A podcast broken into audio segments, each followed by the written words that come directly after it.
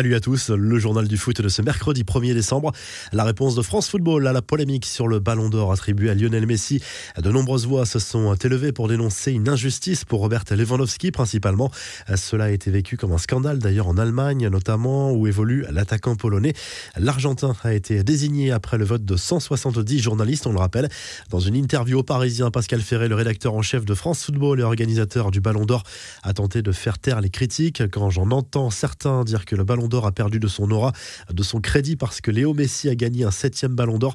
C'est de Léo Messi dont on parle, un des cinq plus grands joueurs de tous les temps. Ce n'est pas un joueur de carquefou. Il a sans doute profité de son antériorité dans la tête des jurés, a estimé ce dernier qui a indiqué ne pas réfléchir à remettre un ballon d'or à Lewandowski comme Messi en avait soufflé l'idée. Pas de réponse en revanche concernant la polémique avec Cristiano Ronaldo qu'il avait notamment mis en cause sur les réseaux sociaux.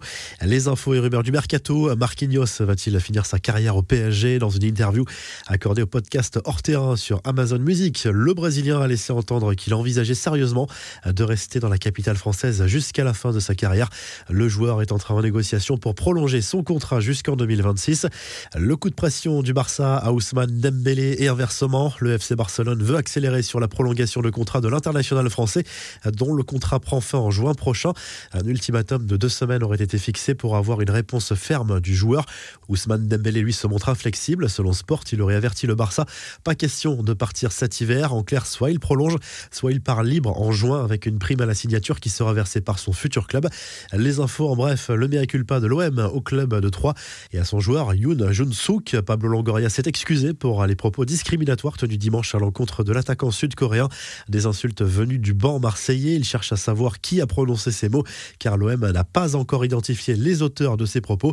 Samuel Eto'o, voix grand pour Kylian Mbappé. Interrogé par As, l'ancien international camerounais a dit tout le bien qu'il pensait de l'attaquant français. Pour lui, Mbappé sera le plus grand joueur du monde au cours des 10 ou 15 prochaines années et arrive au bon moment alors que Lionel Messi et Cristiano Ronaldo sont en fin de carrière. Il voit le Parisien décrocher plusieurs ballons d'or dans les prochaines années. Samuel Eto'o qui s'est également exprimé à propos de Neymar qu'il considère encore comme l'un des tout meilleurs joueurs du monde. Enfin, l'équipe de France féminine s'est imposée 2-0 face au Pays de Galles mardi soir dans le cadre des éliminatoires de la Coupe du Monde 2023. Kadidiatou Diani et Selma Bacha ont marqué. Cette victoire en demi-teinte permet tout de même aux Bleus de prendre le large en tête de leur groupe devant leur adversaire du soir. La revue de presse, le journal L'équipe se penche sur la 16e journée de Ligue 1 programmée ce mercredi soir avec plusieurs unes selon les régions, dont celle-ci consacrée au match du PSG contre Nice au Parc des Princes. Messi présentera son ballon d'or au public parisien. Ramos a décrit comme fatigué et forfait. En Espagne, le journal Sport parle du mercato hivernal du Barça avec une grande priorité nommée Ferran Torres. Le Barça est prêt à mettre 40 millions d'euros sur la table, mais City est beaucoup plus exigeant. Le club catalan a repris contact avec Chelsea pour Werner et Ziyech. Le dossier Daniel Mo est lui au point mort. En Angleterre, le Daily Telegraph Sport revient sur le match nul un partout entre deux équipes très mal classées en première ligue, à savoir Newcastle et Norwich, mais aussi sur la possibilité de voir débarquer Roberto Mancini sur le banc de Manchester United l'été prochain, dans l'hypothèse où l'Italie ne se qualifierait pas pour le mondial. Enfin, en Italie, justement, tout sport revient sur la victoire de la Juve sur le terrain de la Salernitana 2 à 0 au terme d'un match assez pauvre en occasion.